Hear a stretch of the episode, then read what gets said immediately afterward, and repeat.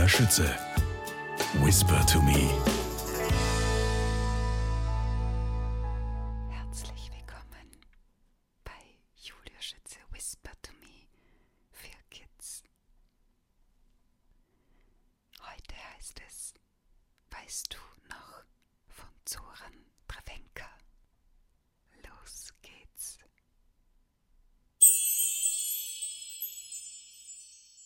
Weißt du noch, als wir losgelaufen sind und die Straße nicht mehr enden wollte? Ein Hügel nach dem anderen kam auf uns zu und wir dachten, wir wären verloren.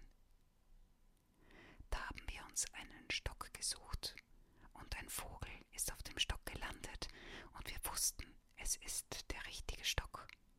Und da haben wir uns die Hosen ein wenig hochgekrempelt und sind Hand in Hand weitergelaufen. In meinem Mantel war ein Brot, von dem ich nur einmal abgebissen hatte, und in deinem Mantel war ein Apfel, der war da schon eine Weile und so schrumpelig, dass sie nur Ziegen mochten, weil Ziegen nicht so wählerisch sind. Wir wussten also, wir würden nicht verhungern. Und wir hatten überhaupt keine Angst, obwohl hinter jeder Ecke ein Abenteuer wartete. Denn wer Angst hat vor Abenteuern, der kann gleich zu Hause bleiben. Weißt du noch, als der Zwerg auf dem Fahrrad angefahren kam und eine Mütze mit lauter Korken auf dem Kopf hatte?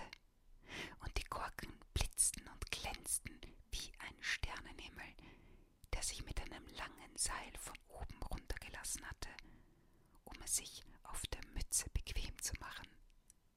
Und der Zwerg fragte uns, wer höckt Freu, Mink, Bluink? Und wir zeigten die Straße runter, und der Zwerg fragte uns, Möst, trink, trink, Knökel. Und wir zeigten ihm den Apfel und das Brot und eine kleine Blume, die wir gefunden hatten. Darauf sagte der Zwerg, Fink, Klum, Foink, Bloik. Da machten wir einen Handstand und sangen dabei ein Lied, das der Zwerg noch nie gehört hatte. Das gefiel ihm so gut, dass er viermal mit seiner Klingel geklingelt hat. Dann ist er weitergefahren. Und wir sahen alles verkehrt herum. Und das war dann der längste Handstand, der je gemacht wurde. Weißt du noch, wie die drei Ziegen über die Felsen sprangen, als wären die Felsen lauter schiefe Stufen und der Berg nur eine krumme Treppe, die in die Wolken führt? Wir wollten unbedingt sehen, was da oben im Himmel los war, also sind wir den Ziegen gefolgt. Über Stock, über Stein. Aber das war gar nicht so einfach, denn kurz vor dem Gipfel stand uns die Sonne im Weg und die mussten wir dann mit viel Mühe beiseite schieben. Dann waren wir oben und da saßen die drei Ziegen und spielten Karten. Die eine Ziege rauchte eine Pfeife, die zweite Ziege trank mit abgespreizter Hufe eine Tasse indischen Tee und die dritte Ziege meckerte, weil sie hungrig war.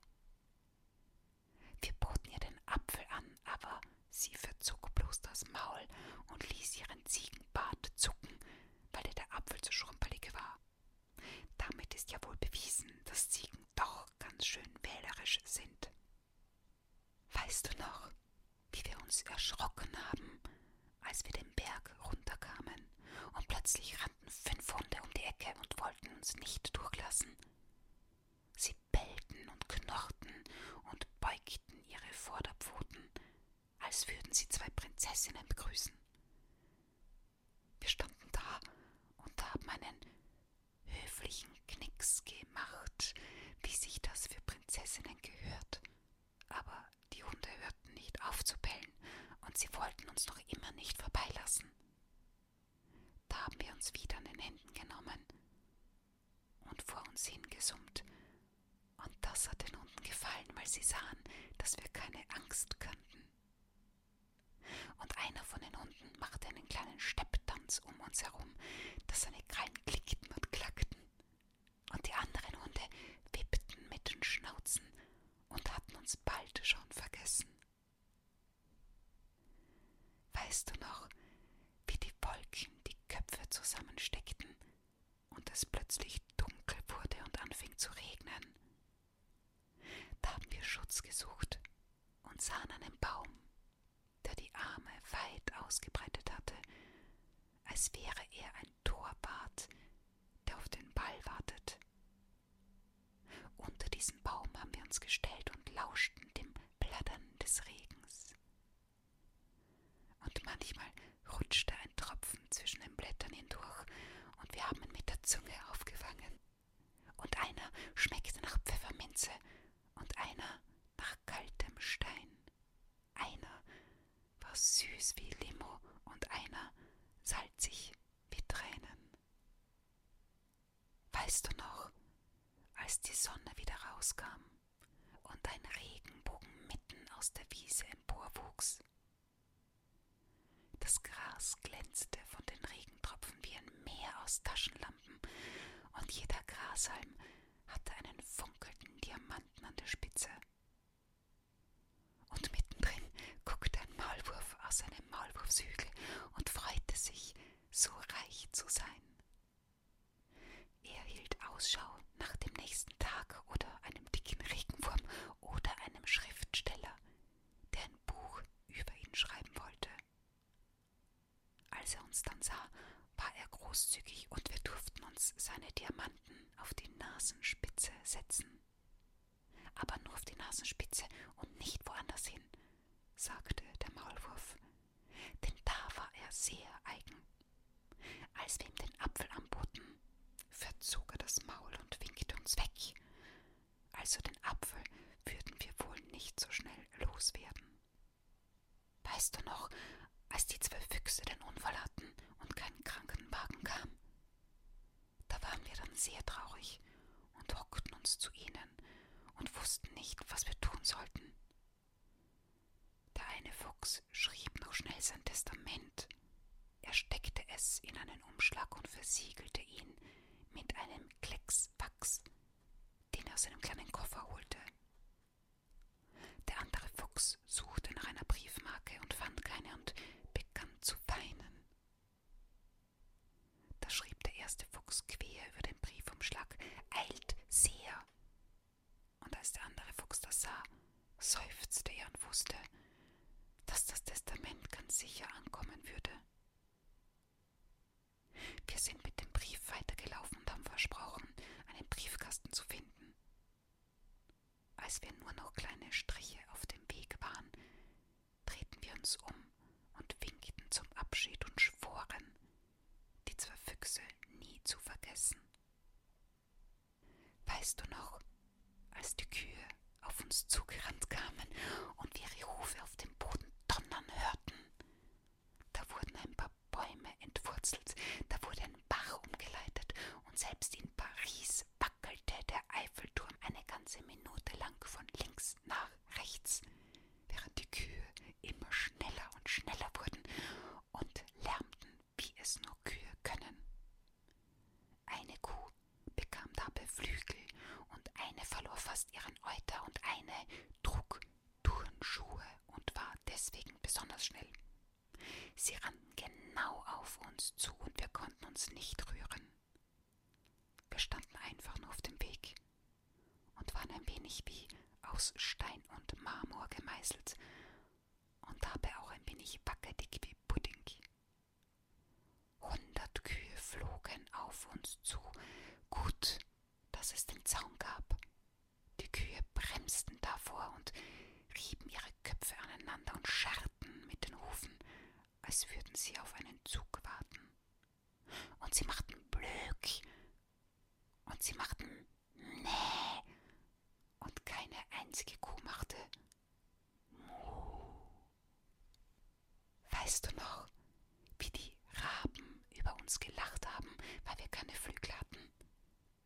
Da haben wir uns angeschlichen, als sie auf dem Baum saßen, und haben wir ganz leise geatmet wie Sternschnuppen, die vom Himmel fallen und nicht bemerkt werden wollen. Und als dann einer der Raben den anderen Raben eine Geschichte erzählen wollte, sind wir aufgesprungen und haben mit den Armen gewedelt und laut Altseher, Altseher gerufen. Da sind ein paar der Raben ohnmächtig geworden und vom Baum gefallen. Sie segelten auf die Wiese herab wie schwarze Wattebälle Täuschchen und gaben keinen Mucks mehr von sich. Einem Raben haben wir dann den Brief in den Schnabel geschoben. Er sah aus wie ein ohnmächtiger Briefkasten, der sich als Rabe verkleidet hatte und auf Post hoffte. Weißt du noch, wie dann der Mond herauskam und die Dämmerung anbrach? Da haben wir uns ein wenig gegruselt, denn alles knisterte und knackte um uns herum. Und die Glühwürmchen schwebten durch die Luft und waren wie die Augen von Geistern, die nicht schlafen konnten. Weißt du noch, wie das war? Wir haben uns einen flachen Stein gesucht und wir haben ein Taschentuch auf den Stein gelegt und uns das Brot geteilt. Erst guckte uns ein Stern zu, dann noch einer, und bald waren es so viele Sterne, wie bei dem Zwerg auf seiner Mütze. Und wir stellten uns vor, wie der Zwerg meckerte, weil ihn die Sterne verlassen hatten, um über den Nachthimmel zu spazieren. Wir stellten uns auch vor, wie dunkel unser Weg bei jedem weiteren Schritt werden würde. Also haben wir unsere Augen ganz weit geöffnet, damit viel Sternenlicht hineinschien. Und damit sind wir dann losspaziert. Und der Weg war nicht mehr dunkel, denn wir hatten Sternenaugen. Und die sind besser als alle Taschenlampen, denn sie brauchen keine Batterien und blinzeln darf man auch. Weißt du noch, wie wir dann an den schlafenden Kühen vorbeigeschlichen sind, die auf der Wiese lagen wie kleine Inseln, durch die Milch floss? Zufällig sind wir dann auf den Maulwurfshügel getreten, und das war ganz schön peinlich. Der Maulwurf streckte den Kopf raus und fragte, ob wir denn vollkommen bekloppt wären, wie die Bedepperten durch die Gegend zu laufen. Da haben wir ihm gesagt, dass er wohl der unhöflichste Maulwurf aller Zeiten sei. Doch das war dem Maulwurf egal. Er fing an, mit Erdklumpen nach uns zu werfen. Also sind wir schnell weitergerannt. Und wir rannten und rannten und wurden langsamer und noch langsamer und sahen die fünf Hunde im Graben schlafen. Und wir wurden noch langsamer, bis wir genau neben ihnen standen. Und dann habe ich einmal gebellt und dann hast du einmal gebellt und die Hunde sind aufgesprungen und davongerannt und haben den Schwanz eingezogen. Wir waren sehr zufrieden mit uns. Danach sind wir den Berg wieder hochgestiegen und da saßen noch immer die Ziegen und spielten Karten im Mondlicht und rauchten Pfeife und tranken Tee. Und die dritte Ziege meckerte noch immer, weil ihr der Magen knurrte. Aber das war uns jetzt egal. Wer immer meckert, dem wächst ein Bart, haben wir gesagt. Und das fand keine der Ziegen lustig. Beim Abstieg mussten wir dann den Mond beiseite schieben. Der war in dieser Nacht besonders dick und rülpste zweimal, ohne sich die Hand vor den Mund zu halten. Auch das war ganz schön